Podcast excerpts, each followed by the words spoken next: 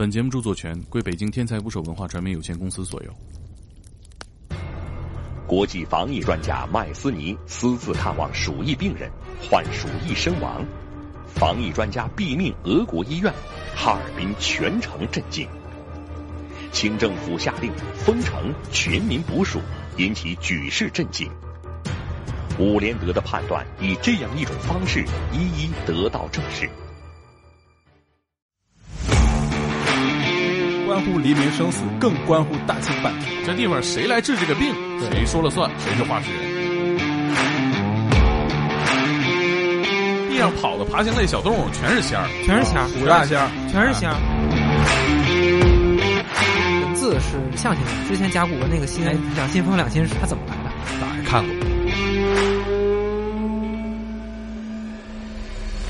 反过来说，他要不去的话，那死就是没有猛哥。对，对对，有可能，对呀，有可能。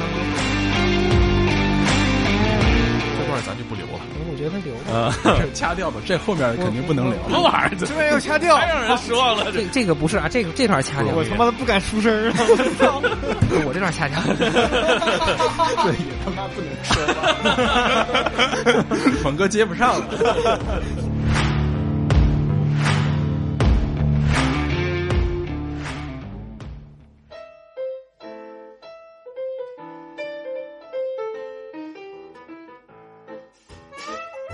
咱们继续来说一个已经消失的职业啊，一个狠人的故事——大清防疫总医官伍连德。我们请到了这段历史的研究者管老师，钟南山的学弟。哎，大家好，大家好。来自《北洋夜行记》的不愿意透露姓名的神秘大哥又来了。大家好，我是神哥。啊，还有今天那个碰见大魔了啊，来自魔咒的大魔。你看小魔他哥说话呀，你看你就娇喘。哎，大家好，操。大家好，我是大魔。哎，大魔，今天讲这个伍连德大神啊，他这经历过于传奇。他是现代医学传入中国的这么一个领头人物，第一个提名诺贝尔奖的华人。呃，对，这个诺贝尔奖的这个记录里给他的国籍写的是 China，他他实际上是这个马来西亚的华侨，当然他祖籍是广东的。对，原本可能就是一个普通的，是吧？西方留学的这么一个南洋医生。觉得他好像不是特别普通，学霸。啊对，呃，而且不是一般的学霸，就像那个，呃，十七岁的时候，他是这个新加坡的一个呃女王奖学金考试，考试，然后他得了第一名，然后进入到剑桥大学，在本科，呃，对，剑桥本可以让他到整个欧洲的这个多家研究所继续攻关，继续深造。这块实习单位随便挑，实习单位随便挑，但是他挑的还特别特别准。就是他一共跟过，就是长长期跟过啊，半年以上的跟过四个导师，其中三个得了诺贝尔奖。呃，一个是那个就是本身剑桥大学的那个发现维生素的这个弗雷德里克·戈兰·霍普金斯。这几个人？这是？这是这一个人是吧？一个人，一个人，一个人。然后还跑到那个利物利物浦热带研究所，跟了这个罗纳德·罗斯。这个人是发现那个蚊子传播疟疾，得了诺贝尔奖。然后又跑巴黎去了。巴黎的巴斯特研究院有一个叫伊利亚梅奇尼科夫的，他发现了噬菌体，就是一病毒。然后同时这个人也发现了乳酸菌，这个是是咱们喝的那个乳，是是我们酸奶之父，酸奶之父，酸酸甜甜就是我。你这么一说，大家就理解了啊。嗯，所以都是大腕儿啊，都是大神啊，就是诺奖选手。关心那个没有得奖的，那关心没得奖的是没得奖的是那个德国哈勒大学卫生学研究所破伤风杆菌专家，叫卡尔弗伦。他一共跟过这四个老师，从这四个老师我们也能看出来啊。你看有一个发现这个蚊子传播疟疾的，疟疾的是疟原虫、寄生虫，噬菌体它是病毒，破伤风破伤风杆菌它是细菌。那其实这个传染病应该是四大病原体嘛，细菌、病毒、寄生虫，还有一个真菌。像那个香港脚啊，那真菌，真菌，对，这会儿他好像没跟哪个导师学过真菌，但是之后他回那个马来西亚的时候，回马来西亚的时候研究过一段这个疟疾和脚气，因为这个主要是大家也知道是南方流行的这个流行病，比较潮湿，对，比较潮湿，所以呢，他二十四岁的时候拿了两个学士、两个硕士、一个博士，呃，基本上就是太牛逼了，对，基本上就是当年的稍等。啊，Sheldon Cooper，Sheldon Lee Cooper，Doctor Sheldon Lee Cooper，记得够细的了。著名的敲门爱好者 是吧？嗯，著名宅男。反正就是一个特别牛逼的学霸，当时特别特别牛逼的学霸。忘师嘛啊，管老师不说嘛，忘师。忘师对啊，这是他是先求学的，还是这几位先得的呃诺贝尔奖啊？先先求学的，先求学的，最那地道的忘师太忘了啊！对，那这个大学霸，我们今天讲的故事，就是他这个最为我们熟知的这一段经历，是吧？对，当时是被这个清政府从南洋请过来，实际上他不是从马来西亚过来去治鼠疫的，他是先到了那个袁世凯的一个军事学院当这个副校长。八十万禁军总教头，呃，对，医学总教头，医学总教头。应该是次席，当啊当时是次席。我还想呢，怎么一个南洋的是吧医生就到了东北来当起鼠疫他？当他当时是在这个天津，在天津，对，因为袁袁世凯给他雇到天津去了。对是是袁呃是这个谁呀、是那施肇基嘛，啊，施肇基当时施肇基也是个狠人，呃，施肇基也是个学霸，但是就是小巫见大巫了，没有那么学霸。嗯，他应该是中国第一个留美的硕士，啊是是康奈尔康奈尔大学毕业的硕士。是个纽约的一个大学，去过哈，校友，他们俩是留学认识的。并不是留学生。你想啊，这个伍连德他是去的西洋留学，西方哪个国家他没有去过？啊我记得当时看过一个段子啊，一段小插曲，是那个施肇基的有一个早年回忆录，他讲自己经历的一段往事啊，很巧合，他在火车上遇到了这个伍连德，但当时只知道他啊，这是个这个年轻人，感觉挺不错的，就分手了，俩人也没有交集，但若干年之后 又有了交集。哦，留学生和留学生交朋友，对这个嗯这个人后来也是做了清政府的一个高级官员，对。石兆基啊，那个当时是外务他是负责外交的。外务部的一个呃右丞副部长。不小啊这官儿这个其实涉及到一个很有趣的问题。当时东北出现鼠疫这种事儿，他要去派一个外务部的人去管。对呀不不是卫生部但是派个卫门的生，部啊呃，卫生不是卫生部门的，也不是其他内务部门的，他是，外务部的石兆基去处理这个事儿。啊，其实主要是因为当时对于这个鼠疫这个事儿，第一优先考虑的是政治和军事。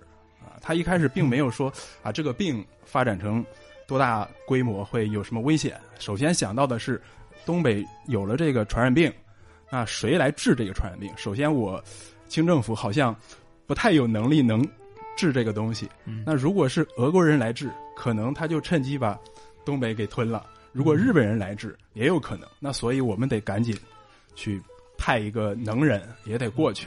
对，因为当时石兆基就想了个这个办法。那咱们从何讲起呢？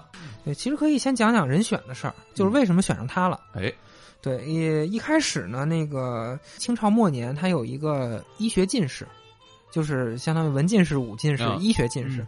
医学进士当时有一个叫谢天宝的，谢天宝实际上他是是是当时的首选，就是因为他有进士之名。当时伍连德没有进士之名，虽然他没有国内的文凭，对没有啊没有国内的文凭，这个互相不互认。嗯，先找了一国内的谢天宝，谢天宝就说呀、我那个我这一去可能回不来了。嗯，说你对你朝廷得给我个安家费。对，然后施肇基就问你要多少啊？然后这个谢天宝说出个数，施肇基回去这个跟上司一商量，不行，哎，这个谢天宝就 pass 掉了。然后呢，还有没有这么高预算是吧？没有没有这么高预算，对。然后呢，第二个呢是那个伍连德的上司，就是那个伍连德的上司，对，就是呃，对天津军医学堂的这个校长叫徐华清，大家管他叫这个中国军医之父，听着更权威啊。对，更权威。嗯然后这个他这个这个徐校长徐校长说，说我今年四十九了，我是岁数年事已高，我岁数太大了，那 这中国。三十多的吧。对对对对，中国中国人这个清朝人平均寿命才才才三十岁，我我不去了，去不了。很有远见啊。是也是那种没有结婚的人子没有子女的人去是吗？嗯，不不，其实伍连德呃当时是伍连德冒的风险要比对他还要大。不是伍连德当时已经有三个儿子了，而且三小儿子小儿子在一九一零年刚去世。嗯，他在东北的时候，然后还有这个第三顺位啊，第三顺位继承人是北洋海军学堂的总办，叫林连辉，他是正经，也是正经接受过这个西医，就咱就说现代医学教育的。这个说谁不正经？对 林林连辉就说啊，我我我接受过西医教育，但我没留过洋，我觉得你们还是另资历不够，另另请高明吧，推诿啊，另另请高明吧。挺危险，可以理解啊。对，然后最后最后就施肇基就选了这个徐华清的副手伍连德。其实咱们咱们分析一下，就是刚才说这几个人，到现在其实没有人提他们的名，除非咱们去找一些历史资料啊，说当时是这么都是提到伍连德给伍连德做铺垫，对。对对，这个施兆基说：“哥们儿，我咱俩在火车上是不是见过呀？” 就是他了。是嗯这个是人选，我觉得时代选择了他啊。你说他学那几个专业，都是跟抗击疫情有关的。对对对对对对，机缘巧合，很多的机缘巧合。对，不过插一句，我比较好奇是他当时为什么要去东北？东北是发生怎样的情况了？刚开始那个清廷也没把这个鼠鼠疫太当回事儿，嗯刚开始是满洲里先报，报完了以后是哈尔滨报，但是呢，真正他着急的是这个长春，还有这个奉天，就是就是是就是沈阳吧。奉天也发生了鼠疫病例，说你们真行，你们这些医官越治越离我越近。啊，其实怕入关，一路一这个一路把这个病毒护送到南你。这么想啊，我记得当时东北是一个这个病毒的天然的冷藏柜。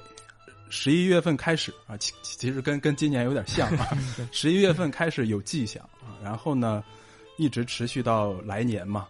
当时就害怕说，如果一开春，这个病毒入关，这个山东人闯关闯关东，过年回家，啊过年要回家呃，春运当时也是春运，对翻过山东来到北京对对？对对对对，他们他们当时是是北满南满，然后到奉天进京的铁路很，铁路线很完善。他当时是坐的应该是往东北去的最后一列车。对，他出发前是封城了，当嗯时也是封城，这个交通全部封掉，坐上了最后一班车。就是当时哈尔滨比什么沈阳都严重多了。呃，它是因为是从北向南传过来的，这块儿是存在争议的，就是有说是俄呃俄国俄国人传，俄国人传过来的，但是呢，后来也发现这个传染源是这个土拨鼠吧，对土拨鼠，呃，我看后来这个有一些复盘的资料哈，他们事后开的会议，专门去讲了这个问题。其中一个比较主流的观点，说是东北那个地区，他们在有可能是在中俄交界，也有可能是在中国境内，有很多猎人，这些猎人要打一些貂，东北人爱穿貂，哎是不是对？其实山东人来之前，我这个东北人的貂够用，你知道吗？是吧？因为我们山东人，然后然后河南人跳起来了，还没说井盖的事儿呢。然后，然后你大批量的入关，实际上你你新来的人口占到三分之二了，然后都纷纷跟风。其实你不不跟风也不行，你穿貂确实暖和。对，嗯对对然后一跟风的话，你这个这个貂不够用了怎么办呢？那中国人山寨的功功功夫就就上来了。对要打其他对对相似的，对对，土拨鼠。土拨鼠其实土拨鼠当时其实满洲人对土拨鼠其实呃怎么说呢？对这种这种野野生动物啊，还是野味儿呃野味儿，还是还是当仙儿来看的。对，满洲人本身他不不会去打，我我敢肯定，还是 赖山东人，还是在我们东北啊，地上跑的爬行类小动物全是仙儿，全是仙儿，五大仙儿，全是仙儿。这个猎人打他打什么样的好打？打那病的就能能能专挑有病的来。对啊，嗯，应该也是吃的。剥皮归剥皮，然后吃归吃，对，不耽误。对不耽误，嗯，然后就耽误了，耽误大事儿了。耽误大事儿是个。土拨鼠。对。啊，就是那只土拨鼠。啊，土拨鼠也是很意外啊。头出都想好了，那半个这表情。啊，刚才大魔问那个哈尔滨的，为什么去哈尔滨？嗯、哈尔滨那个时候铁路嘛，它铁路两两边是道里道外两个区域，呃十十几万人，主要是俄国人，还有一些日本日本的侨民。道外是夫家店儿，中国人都在那儿呢。其实其实可以再往前解释解释，就是一九零四年日俄战争，啊，哎，对，对对，日俄战争打完了以后，虽然俄国战败了，但是俄国有好多人也留在那儿了，日本人也有好多也有好多人留在那儿了对。哎，咱别往前倒啊，不往前倒，再再往前倒，往后啊伍连德没机会出场了。嗯，往后倒一倒。一九一零年十一月初，道外有人感染鼠疫哎，就开始了。当时新闻上叫百思堵，日日文的译名啊，对，，best do。具体怎么当时好像不太重视这个，一年发生点什么疫情，死个万八千人的，好像也是个常事儿。对对对，半个月死，当时死了十几个人吧，也就，对。那太不重视了，那这个不重视足以重而且死的有一部分是俄国人。对。那更不重视了。但，所以那个那谁，俄国人重视。外交管外交的得重视。啊，对对。对对对，当时他不说了嘛，这个事关主权，哎，哎，防疫虽然这个关乎黎明生死，更关乎大清版图。对对。对，这地方谁来治这个病，对。谁说了算，谁是话事人。其实他也不一定说你伍连德过去就能治得了，是因为治不治得了再说。首先你愿意去。这叫叫协防医官，啊，协防医官叫外外外务部的协防医官，这是当时封的官。儿。后来那个大这个总医官是后来的事儿，后来啊。对啊，后来的事儿了。从这个他二十七号到那儿开始说吧，呃，二十七详细。对二十七号，我想起今年哎不是啊，不是是二十七号，一月二十三，一月二十一号出发的，啊，二十一号，平安夜到的，啊，平安夜到的，平安夜到的。正好赶上俄国人吃大餐，俄国人信这个吗？差不多。东正也也吃，生日是一天，生日是一也生日一天。啊，对对对，二十七号是有重要的科研成果出来了，那效率很高啊。对对对对对，嗯，你像在东北到我们那儿办个事儿，这三天串儿都录不完。是当时是这个伍连德先从那军医学堂挑了个学霸，其实是主要是当翻译，啊，因为他中文不太好，中国话说不利落。他们他们到了以后，实际上俩人拿着啥呢？其实没没拿什么东西，就一显微镜，贝壳牌的显微镜，也是然后高科技了，当时呃，全仗这个显微镜也对，全仗显微镜了。然后呢，拿着什么这个载玻片儿啊，这个一套实验的实验的器材。第二天这个圣诞节去道台府考察，道台这个于道台就跟他介绍说：“哎呀，这个现在死的人比较多了，然后呢，死了以后呢，官府给他们提供棺材，快快提供不过来了，木头不够砍的了。哎，然后呢，这个有些愿意回乡的呢，就是就打发他们自己回乡了。他们过年了，对过年了，那你这个返乡高峰，返乡高峰，然后这个魂归故土嘛，自自己承担 自己承担路费吧。嗯，然后伍连德说：“你有多少回乡的呀？”哎呀，那可多了，那山东人可多了。你想啊，再过一个月春节了，你想啊，咱们这是闯关东过来的，到时候就空城计了。然后伍连德一听，就就就就脸就白了，这这完犊子玩意儿，怕啥来啥。怕啥来啥。啊你说，因为他当时当时主流医学界啊，就是对这个鼠疫的判断，他不是人传人，啊，没说人传人。很重要对对，当当这蜀传人这历史也太相似了啊！不是乳，只但是是觉得是腺鼠疫，肛门腺的腺，大呃不呃，不是肺鼠疫那时候，他其实不是不是说这些人回去一定会传，但是一旦有这种可能，就其实是一个意识的问题，对意识问题，一旦有这个可能，这些人都扶灵回乡了，那就入关了。入关就都得扶灵了。啊，扩散开了。对对对，然后他就抓紧时间先去分析这个事儿。呃，分析几个事儿呢？一个是这个病原体是什么，就这是个什么病？因为当时还就是咱刚才说半天鼠疫，当时没没有人说这就是鼠疫，啊，没有人，他就先找病原体，是吧？不明原因肺炎，对吧？嗯先找先找病原体，然后找传染源，然后再观察这个传播途径是什么。道台府出来以后，当时已经有俩医生了，是从这个奉天奉天将军这个派来的医生，他们当时就发现，怎么这个一个人得了，一家都得，就有这种情况。然后伍连德仔细一分析，那就可能是人传人了，人嗯，人传人了。找病原体的话，当时他做解剖，因为他快，找了一日本女女尸。你想找中找中国人的话，清政府是不是会管他？他不禁禁止解剖嘛？哎，当时是很挑战伦理的这个事儿，呃，对对对，这是中国第一例解剖嘛？给予医生一个合法的解剖权利，这种事儿应该是我查到的资料是一九一三一年，一九三年，这也是伍连德推动的伍连德把那个日本女人给解剖了之后，而且取得了成效。也是政策政策先行试点嘛。得亏是个日本女人，是吧？是个中国人，怕是不太好办对对。就中国人，他也是偷偷摸摸的，对啊他俩是偷摸去的，偷摸去的，应该是于道台给他派了一些警察把那儿围上封锁，然后他俩就在里边快速的，没有任何先进的条件嘛，对，扛了个显微镜，他们也是全身穿防护服的，有护目镜吗？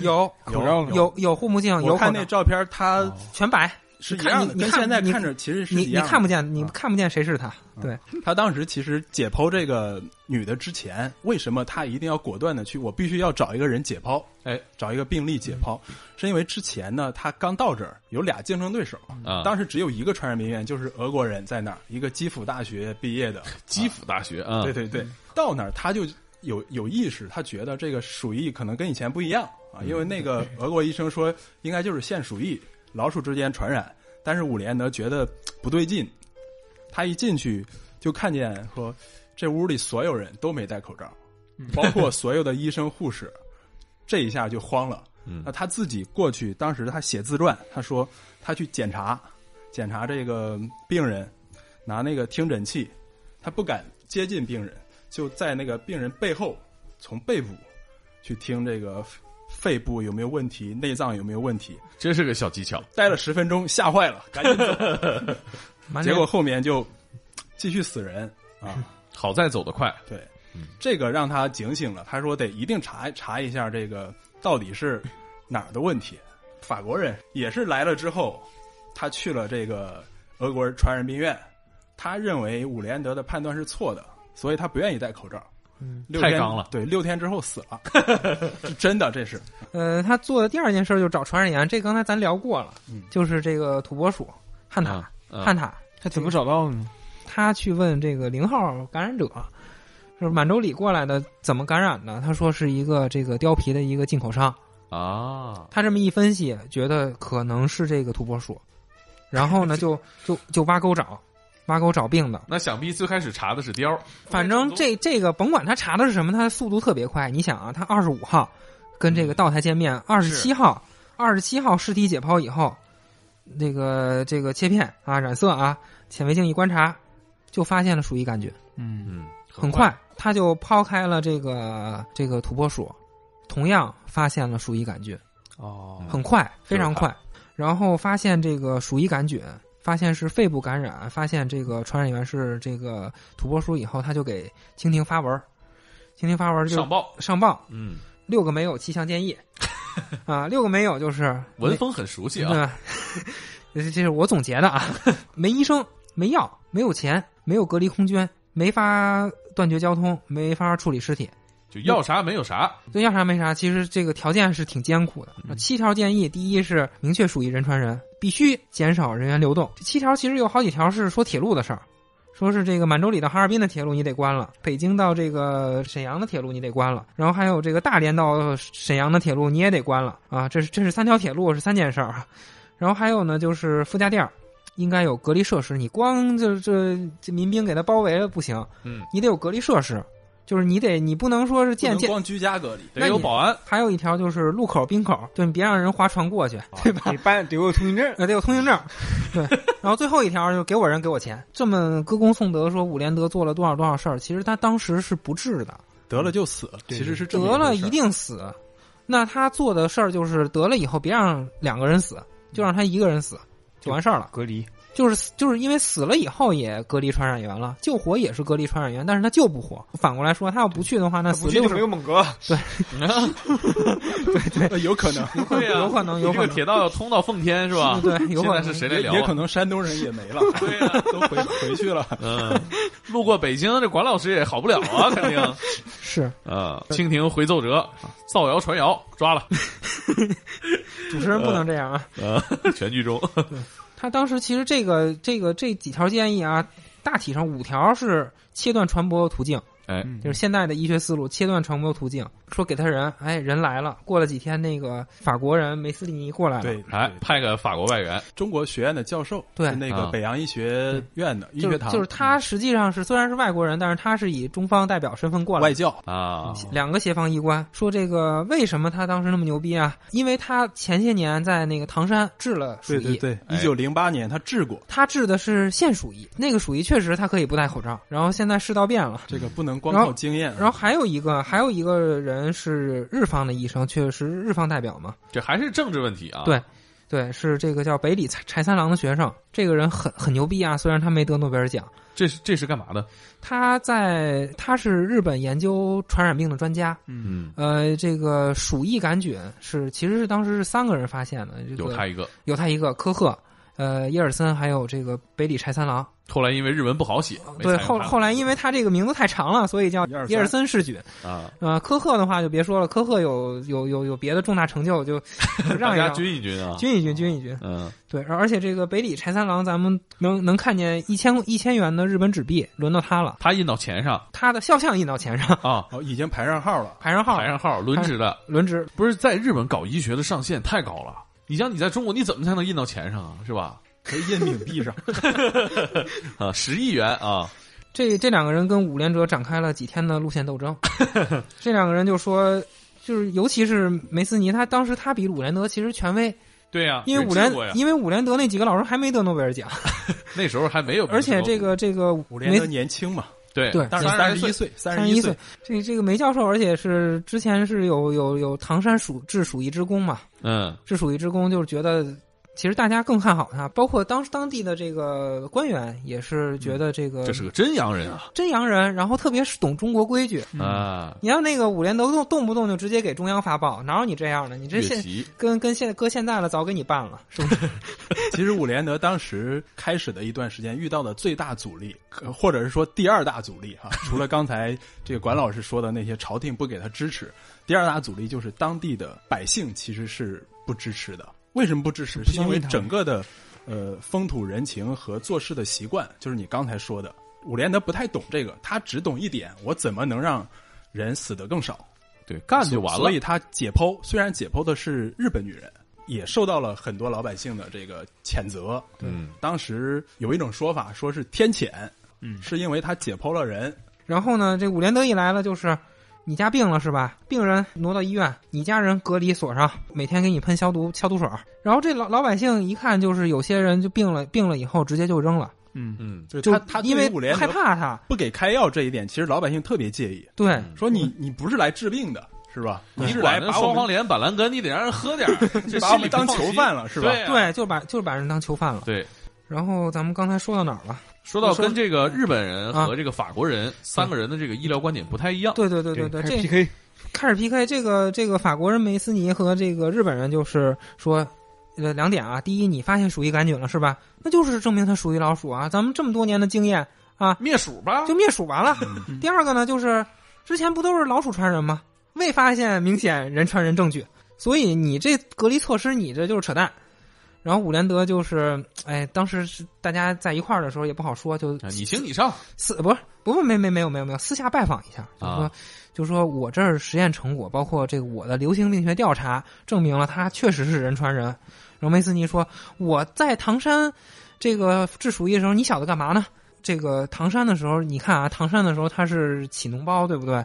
脓包破了，它传染；脓包不破不传染，是吧？那现鼠疫，俩人反正一说一呛呛，呛呛完了以后，呃差点动手。梅斯尼是站起来说：“你小子啊，就两只手举起来要掐他。”嗯当然，他也素质也比较高嘛，最后也没掐。然后俩人就不欢而散嗯。然后俩人回头分别就是给中央发电报，爱咋咋地，我不干了。嗯，其实这一点里面挺值得这个庆幸，是当时的中国官员 站在了伍连德这一点，因为对了，因为这个法国教授呢，他也一直给这个当时应该是东三省总督啊，叫西凉的一个官员，西凉他说：“我的资历是吧？我的观点，我的经验，我来当这个总医官。嗯，”而西凉拒绝了。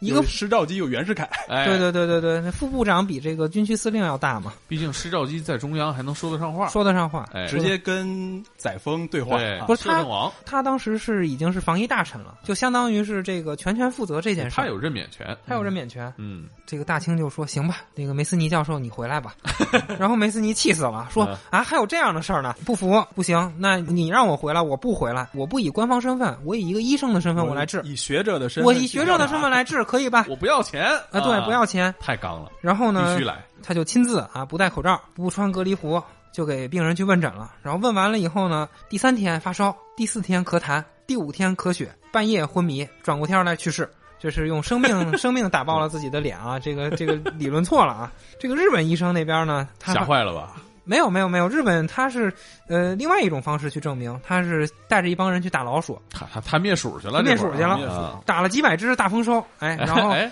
然后拿回来以后，一只一只抛，一只一只抛，然后培养基里使劲看，哎呀，没有鼠疫杆菌。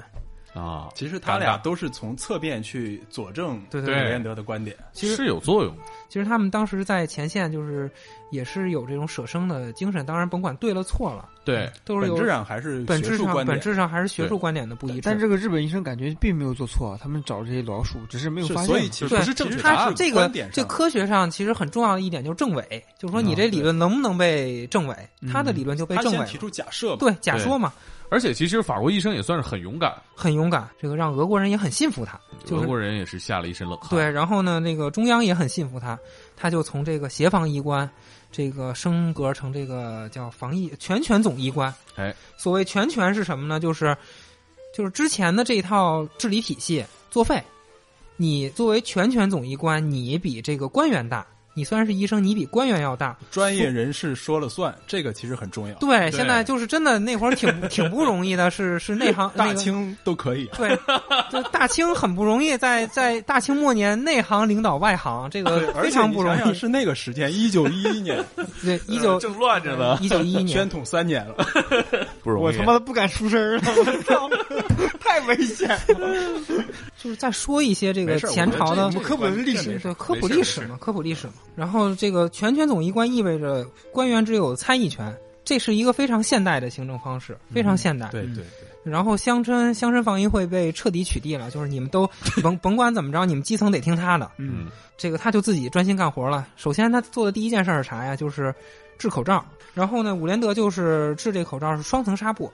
中间加点吸水的，你吸水的话，相当于飞沫过来以后就被这棉棉棉花吸走了嘛。听起来有点像那个劳保口罩啊，白色的。劳保口罩，其实这个这口罩不如那个劳保口罩，就是那个啥叫劳保口罩啊？就是就是那个六毛钱进货一块钱卖被罚款那个，其 实就是劳动的劳，保护的保，对对，劳动的劳手套嘛，有那种。想错了，想错了，此劳保费比对，但是这个。劳保的口罩，你是这意思是吧？就我就这么想，怎么是老鸨？你脑袋想啥？我这段给你留着，让大家看看大伯的人品啊。我觉得可以，可以，嗯，心里一点没有劳动力。这个口罩，这个口罩实际上不如这个六卖六毛，就是卖一块钱被罚款那口罩啊，还不如劳保口罩，不如那个。但是它很大程度上啊，切断传播途径，保护易感人群。对，易感鼠疫的易感人群是谁呢？是所有人。嗯，对。然后，但是啊，当时这个很多人他不不明白这口罩是什么，反着戴、倒着戴、挂着那儿。这个还有不戴的，不戴戴脖子里，不戴就是不遮鼻子的啊。那不是意大利人不也这样吗？嗯，对吧？这个，然后还有挂在耳边的，就是把这把这口罩的两两边哎放一块挂在耳边，挂在耳边，然后还有系脖子上的，就是口罩的这个前部围脖了，这个捂着前脖子，然后后面那两个咵一系。哎，当个饰品戴，这是这是柯南的变声器。嗯，基本是当吉祥物戴。对，然后伍连德之后干什么呢？就是设立哨卡，这个借借来兵以后，然后从这个老毛子那儿也借来兵，设立哨卡，隔离副驾垫，全面隔离。他这个隔离不是说这个把它隔离开就完事儿了。副驾垫整个区域是一个大的封城，在内部呢，用了一个很土，但是后来也是。最有效的一种隔离方式，就是按这个病人病患的轻重症，去给他划分，胳膊上系彩带儿啊，红红色的、蓝色的、绿色的啊，分成应该是四类吧，当时啊。另外呢，就是隔离的这个场所，他专门从中东铁路公司啊，应该是伍连德亲自去跟他磨了好久，借了一百二十节列车的车厢。啊，把这个车厢每一节车厢作为一个隔离房间，然后每个房间呢，可能呃再去标记这是轻症啊，这是重症，红的、绿的、蓝的。这些列车分开之后，每段列车可能是一个区域，在列车与列车之间要用通行证啊，比如你系红色的，你肯定不能去白色的啊，相相反也是，包括看守的这些士兵啊、呃护士、医生，他们都要系相应的这个。布袋子在分区手臂上，对他们也不能互相来往，防止交叉感染嘛。因为医务人员也有可能会感染。对，大概的隔离方式是这样。其实听下来，跟现在是一样的，只不过他们的硬件设施可能没有我们那么好。选列车真是一个太聪明，这是一个，这是一个很先进的创举，太这真的是。其实这个按意识决定的，对对，毕竟找不到那么多工人来建小唐山嘛。对按。按照这个文字来讲的话，其实也挺对仗。他那会儿叫瓦罐车皮，形象上也差，不多，形象上也差不多。而且你实在这一车太严重了，列车直接往俄罗斯一运，是吧？走你去西伯利亚了。估计这个中东铁路公司是不愿意，这铁路走起来就是雪国列车啊。这个移动传播，当时我看过几张那个图片哈，当时是这个事儿完了之后，呃，上海商务印书馆出过一个相册，叫。呃，哈尔滨副驾垫防疫摄影集那个里边特别震撼，啊，他拍那个防疫的列车，拍了一个远景，在雪地里，冰天雪地里，一一条一条长长蛇那样，大概有一点五公里，啊，我操，那不就雪国列车吗？雪国列车差不多，走起来那种感觉，只是没走而已。宋俊浩是不是看过这段历史？没准儿，没准儿，没准儿。其实，在那儿隔离，每个人的滋味都不一样的。对你，其实你对于底层劳动者或者是穷人来说，还挺舒服的啊，有吃有喝。有吃有喝，而且每一个车厢里面有小炉子。嗯，这么说呢，呃反正是个调侃的说法，但是呢，当时确实有这种情况。呃，我是二零一一年看过一篇三联三联周刊的一个文章，也是纪念伍连德的。它里边提到，当时当时的新闻啊，应该是日本的媒体还是哪儿报道说，有一篇文章就说穷人爱坐列车，开了个玩笑，但是实际上体现出来当时一种实际的情况啊、对于病患和疑似他们在家可能还还没有在火车里面舒服，对，吃不上饭，火车里面还能包吃包住呢，对，还暖和。对，还暖和。嗯然后这个伍连德当时把这些工作都做完了。这个其实咱们分析一下啊，这个管理传染源，这个土拨鼠找着了，嗯，切断传播途径，又建隔离舱，又戴口罩，然后又封锁交通，又严关设设卡，做完了。但是这个每日新增人数它并不减少，肯定是忽略一个关键点。分析这个新增的每每天新增的病例啊，跟我们现在这个地图一样，啊，就是特别像当时有一有一个手绘的那个表，对，跟咱每次这个这这个公众号上那个曲线图是一样一样的。这个分析是从哪儿来的呢？是这个一八五四年，这有一个叫 John Snow 的前辈，这是守夜人总其实司令。就是就是守夜人大战异鬼 异鬼大军嘛。啊不，这个这个，我觉得冰这个《冰与火之歌》可能确实是确实借用了这个不是确实是在向他致敬，呃，哦你还别说，还真是很像啊。向他致敬嘛。你跟我们说说这个 Jon Snow 是什么来头？很多他观众在这。个在这个伦敦，在伦敦防治了这个伦敦霍乱。他当时就是绘制了死亡地图，然后呢去调查这些死亡人员的这个自来水供应是哪家公司供的，然后发现两家自来水供应一家多一家少，就是一家死亡率高，一家死亡率低，然后还发现了就是有一个有一个水井，这个水井周围的人死的特别多，然后他还发现了这个离水井很远的人也有也有人死，那就调查这些人，发现他们都很怀念这个水井的味道，啊，就破案了。其实是找这个关键的找关键的对节点，对，嗯然后这和这个《权力的游戏》里 Jon Snow 去找这异鬼的，对我觉得特别像，这一样的路径啊，特别像，特别像。嗯。最大传染源嘛。对，然后这个伍连德其实也用这个方法啊，他也绘制这个地图，然后发现呢，这个这个有钱买棺材的富人区死的少，哎，尸体管理不当的地儿死人多。他发现哦，这传染源可能第一不是活人，就是不只是活人和土拨鼠，嗯还有死人。对，对，当时他没有时间研究，就是说这个病菌在死人身上能能存多久了，没有时间去研究了。后来有人俄国人研究了，就是说在这个当时的这个这个满洲的这个温度下，可以存活三个月，那够长的，，对，够长的。是病毒是吗？在呃，不尸体上是细菌，细菌，哦这个菌这个这它鼠疫是属于杆菌，杆菌。杆菌。啊，不是那文章科普，你不是你做的吗？为了搞清楚鼠疫的问题，你跳进了知识的海洋。对啊、这个鼠疫杆菌不能叫病毒吗？不能叫病毒，病细菌和病毒，病病病毒什么玩意儿？这这玩意儿要掐掉太让人失望了！这大魔人设崩塌了，大膜崩塌了，这都干啥了？这做节目了。没法听了，这。然后呢，他当时啊，就是棺材也不够用，埋在地里他，他觉得不放心。他这个其实我觉得是直觉，是意识。嗯，他觉得可能地里头你埋地里，然后老鼠再出来一咬，对。然后呢，这个他就觉得十有八九啊，这就是尸体的锅。对。然后他就讲了一解决方案。嗯。但是呢，这个可能不不不像那个不像这个解剖尸体似的，悄悄摸摸就干了啊。因为因为动静比较大因为因为解剖你解剖一个就完了。嗯这个你你你你要烧它的话，你你你不你你你就是死六万人的，你想想，他肯定动静不小。反正都不让烧嘛，全全国内都不让你这事儿也挑战伦理啊。俄国人也不能烧，日本人也不能烧，你也不能烧。对，然后呢，他就给这个中央致电，就说你是想集中焚烧尸体呢，还是想把这个满洲割让给老毛子？这载沣一听吓坏了。载沣一听吓坏了，你要这么说的话，你要这么说，我这还真为难了。关键还是施肇基。对载沣对这个事儿是非常介意的。对他当时我我记得他当时给了一个答复，开始说是首先是大逆不道，嗯，其次就是违反祖制，说说伍连德是异想天开，而且他说了一个很关键的点，他从行政的角度考虑到容易引发民乱，对，啊这个事儿其实是最重要的。对但是施肇基就你你是摄政王吧？他能搞定领导对吧你然后是让不想背这个锅，你就同意。对你不想背这锅就同意。大清王朝是不是毁在你手里？是吧？一般都这么说吧，是吧？然后这王爷就其实也是无奈，就说烧吧，嗯，烧。然后伍连德就一月三十一号，当时大年初一嘛，开始啊，就是亲自指挥、亲自部署了这项工作。然后他这个工作安排的很细，就是这个先那个拿炸药炸坑，炸的这个坑大概是这个那个六米见方，然后三米深的坑，大概那这个在东北积酸菜的也得挖这么大坑，也对你你们用炸药吗？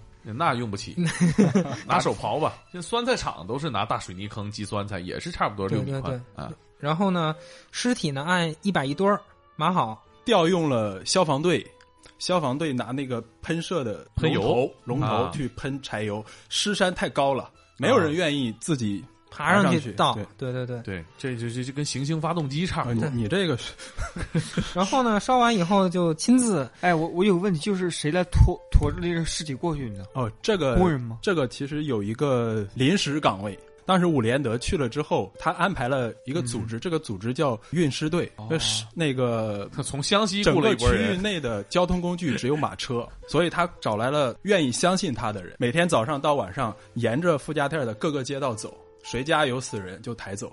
有时候可能在街上看到那种暴死街头的人，嗯，就冻那儿了嘛，也会收收起来。那冻的基本也不叫 BOSS 街头，是被抛弃的。那是运他就是是啊，就走着走着就死那儿了嘛。在东北也有喝多的，对，那是运尸队有人留下名号了吗？还是就就是无名英雄呢？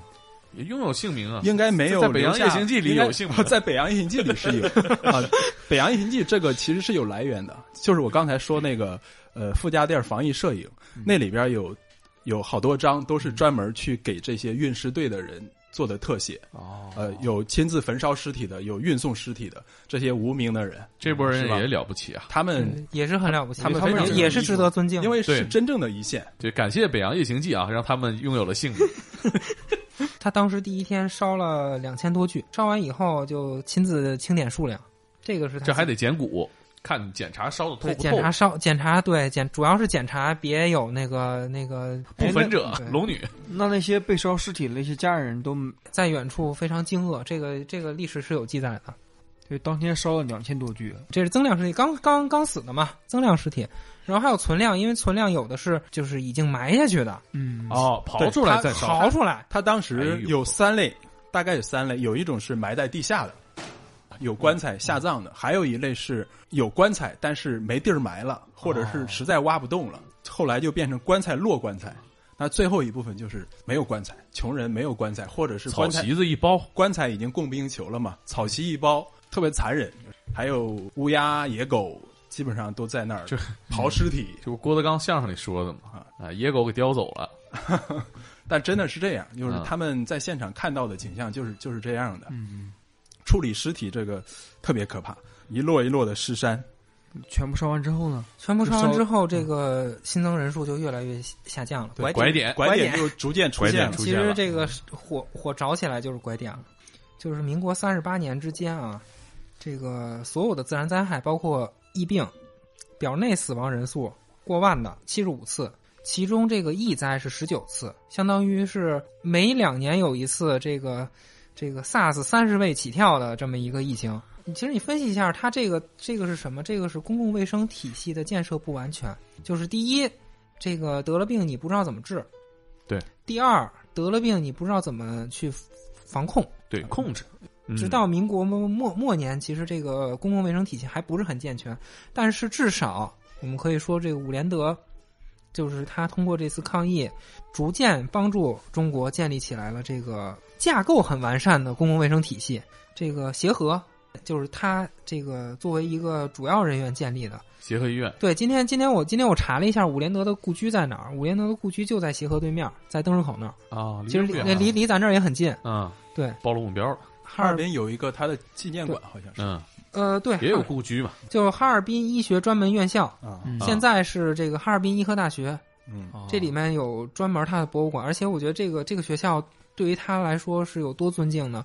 呃，二零零七年的时候，这个学校专门派了两个这个公共卫生学院的人去他去拜访他女儿武长陵，啊，去拜访他女儿武长玲，然后还有中央医院，就是现在这个我们我们学校的这个北大人民医院，然后呢，还有这个在这满洲啊，就当时也是受张作霖的委托，嗯，建了很多很多防疫医院。对，沈阳也有，对对对对对，一九一零年的鼠疫防控工作做完以后，北洋政府给了他一个内务府卫生署署长的任命，实际上大概相当于现在的一副部长吧。哎，我好像你一说北洋政府，我好像想起来是这个事儿完了之后，袁世凯还邀请他做自己的这个什么贴身医生之类的。我看到有这个，对对对对，因为袁世凯就到北洋做总统嘛。嗯，对扎眼根儿了，在中国，呃是扎眼根儿了。他受施肇基邀请来到这个天津的时候啊，就是跟袁世凯的时候，他家在天津。后来呢，那个就是协和对面买了一房子，然后呢，在满洲有一个家，然后他在那儿娶的他第二任妻子。嘿，然后后来呢，他在上海也有一个家。上海这个是房子啊，不，咱不说家了啊，咱不说家了。这个我觉得今天咱们这个时间点啊特别好，就是今今年是伍连德逝世的六十周年，哦，今天同时是公共卫生这个概念被提出一百周年。伍连德他他大概是从一九一零年介入这个鼠疫开始，到一九三七年日军轰炸上海、这段期间，他是在做公共卫生事业。他其实从这个太平洋战争之后，对啊一直到二战结束，就是一个普通医生，腻了环境是吧？没办法不腻谢腰但是腻了听说他还被那个日军抓过，对他有一次是被这个绑架，我敲诈勒索，这个绑架是是正常的这个普通犯罪。马来西亚当地的悍匪，他回到马来西亚之后，当医生嘛，我有一天有一个穿着讲究的人，诱使我前去某匪巢为发烧病人出诊。他明明知道那个地方可能是不安全的，他还去了。然后作为一个医生嘛，职业的选择，然后他就按这个指示，开着车到了那个地方。呃，有人接他，就说你步行来，然后到一个橡胶树林里边，他当时就提着那个他的医药箱，还拿着注射器啊、听诊器什么的，他也不知道什么地方啊。走着走着，就出来四个人拿着枪，就围住了。这个时候可能发现不对劲儿了，但是晚了，就命令他进到林子里去，然后一直走了一个小时，走到了一个小茅屋里边，就软禁起来了。大概是这么一个过程，就是去行医，被骗去行医，直接就给绑架了。他这绑架太窝囊了，自己走进去的，但是四把枪这个是吧？换你估计 也得走。雨林图吃鸡，一个人碰上对面一个队，其实他后来估计写日记或者是回忆的时候也说了，对当时自己的表现非常懊恼，因为因为觉得自己太糊涂了，就没有考虑这个去匪巢去给人治病会什么后果。那后来怎么着了？后来是过了一天，然后晚上十点来了一群人，这个时候就出现奇迹了。这段其实是在很多电视剧里面会有类似的解救武先生他一到那儿一看啊，这群人里边儿有个他以前治过的病人啊，而且得的是很严重的病，直接等于是救过他命嘛。那嗯能说上话，对，他说呢，这个虽然你救过我的命，但是钱还是要给的，我还以为就放了呢。因为你救过我的命，我不杀你，嗨，所以他只承诺不撕票，要一万五，折合成人民币的话，那没多少钱呢。那武大夫说：“你早说呀，你我走一个多小时，当时不你少啊，一千八百英镑，书里边转换的。一千八百英镑。现在相当于按当时的汇率现在得十八万英镑都不止了。武大夫说我家没这么多钱，都得这么说。对，那嗯绑匪就说你给你老婆写信，卖点首饰什么的，他就说我我我我也没有那么多，老婆，没有那么多贵重首饰什么的，也换不过来。那绑匪也挺客气，就说那你想想办法，亲戚朋友凑点儿。绑匪说：“我知道你北京有房，他后来算了算，说我可能能凑五千块钱。绑匪头子说那不行，肯定不行。你要是拒绝我的要求，咱要往林子更深处去。那就别走了，别走了，太累了。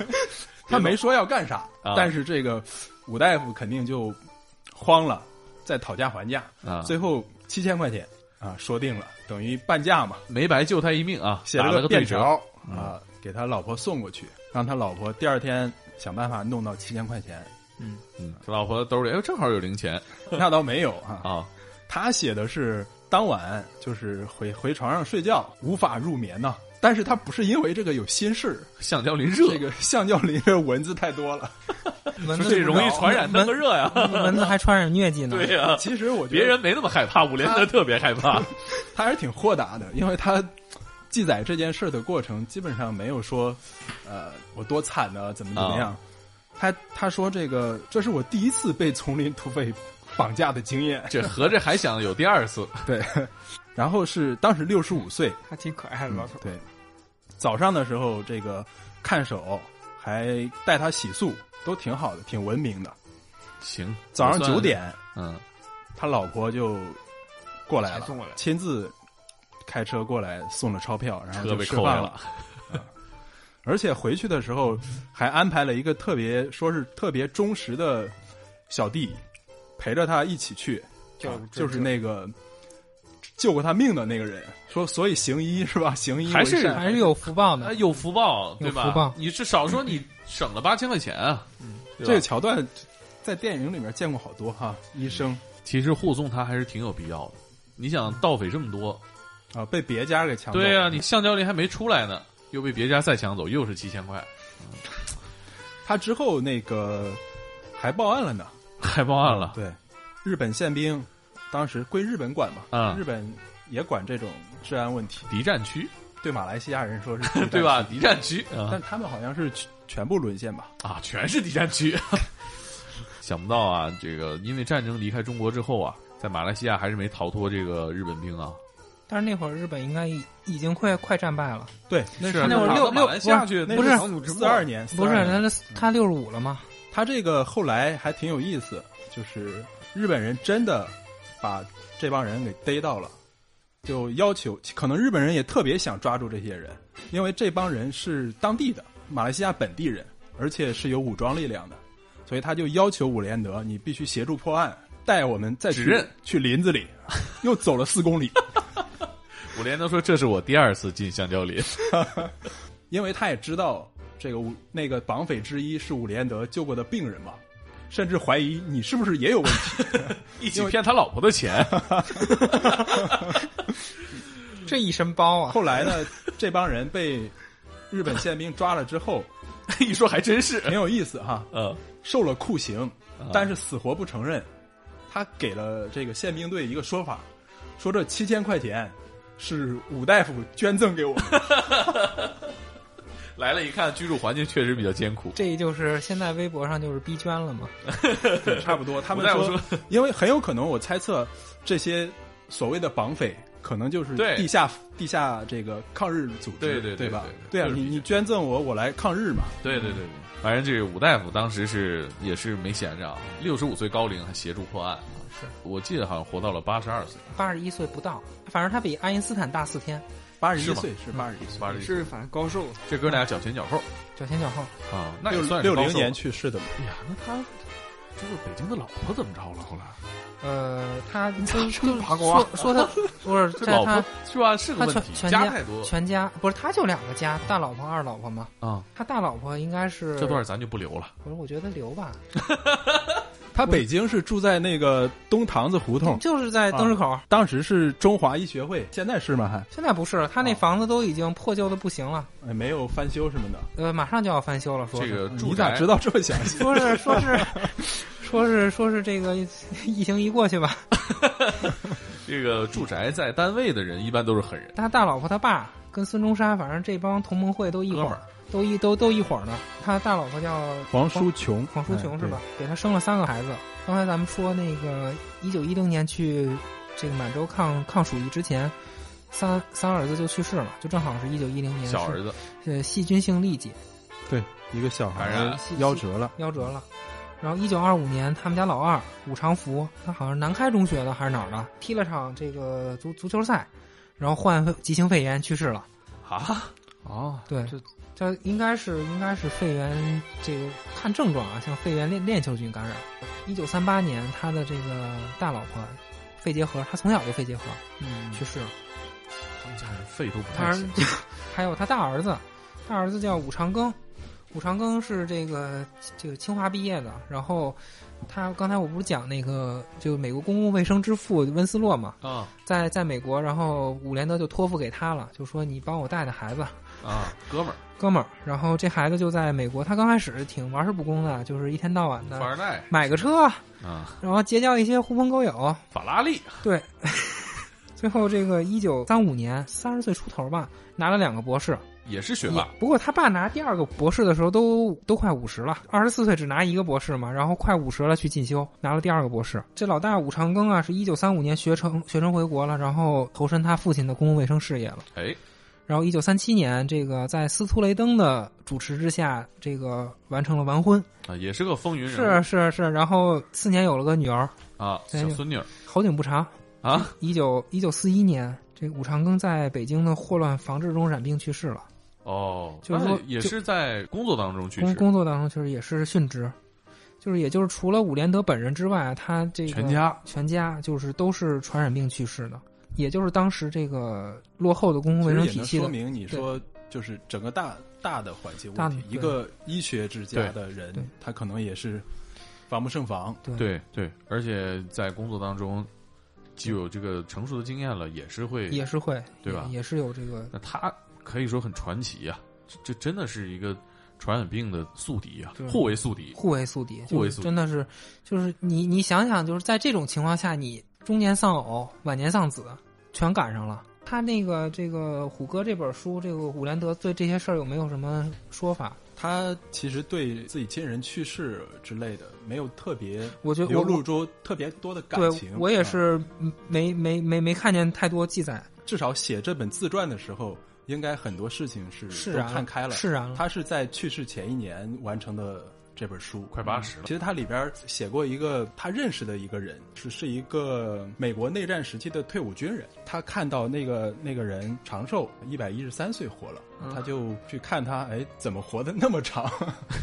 然后他说，这个人呢有一个八十四岁的妻子，十二个孩子。长寿的秘诀就是过道德高尚的生活，起床要吃早餐，在家里吃午饭和晚饭。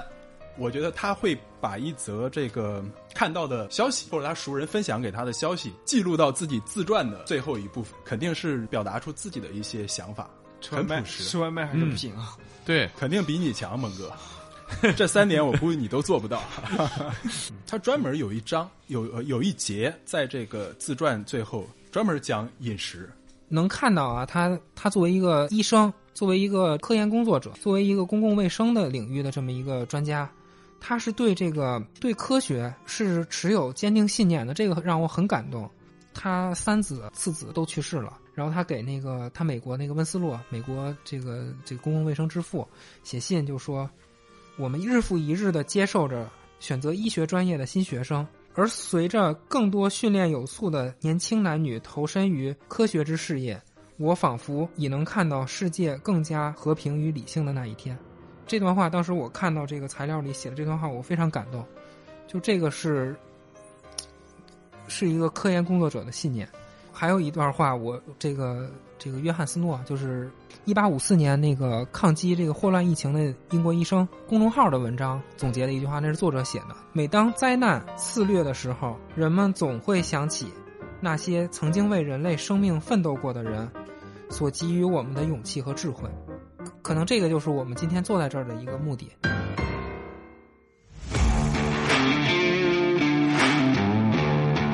我们也用这种回忆这个职业、这个人的方式，嗯，致敬这些前辈，前辈、医疗从业者。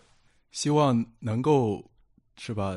这个担任类似总医官这样 职务的，是吧？都有 都能像伍连德一样，掐掉吧。这后面肯定不能聊还还也希望因为现因为其实我想说的是，现在最缺的其实是呃专家，来自于真正的研究科研人员，是吧？他们不管是为了发论文也好，还是一线的医生也好，他们对这些事情有他自己的敏感和认识，但是他们又没有相应的这个，是吧？这个说起来有点直接，但是实际上就是，呃，在某些事情上，真的应该是专业的人去做专业的事情，给予然后足够的尊重。尤其我觉得听咱们这期节目的朋友啊，很多是年轻的人，你们得记住这个。这也他妈不能说吧？呃，你们你们有，我觉得就还是让年轻人知道知道这些故事。啊，其实这个故事有一点啊，啊，伍连德的故事有自传，有人把它讲出来，但是后面为什么还会不断的出现比较比较比较值得注意啊？我以我以为结尾是个能播的事，能播能播哈，你可以把那句掐掉。其实我我的意思就是说，我们可以把很多事情都记下来，很多年之后，它肯定是有价值的。对，亦使后人而复哀后人矣。这么说话太难受了啊！我们聊的是一百年前的，是吧？再过一百年，如果有人聊今天的故事，嗯，人家回不去。这个，这个是圆圆圆不太上。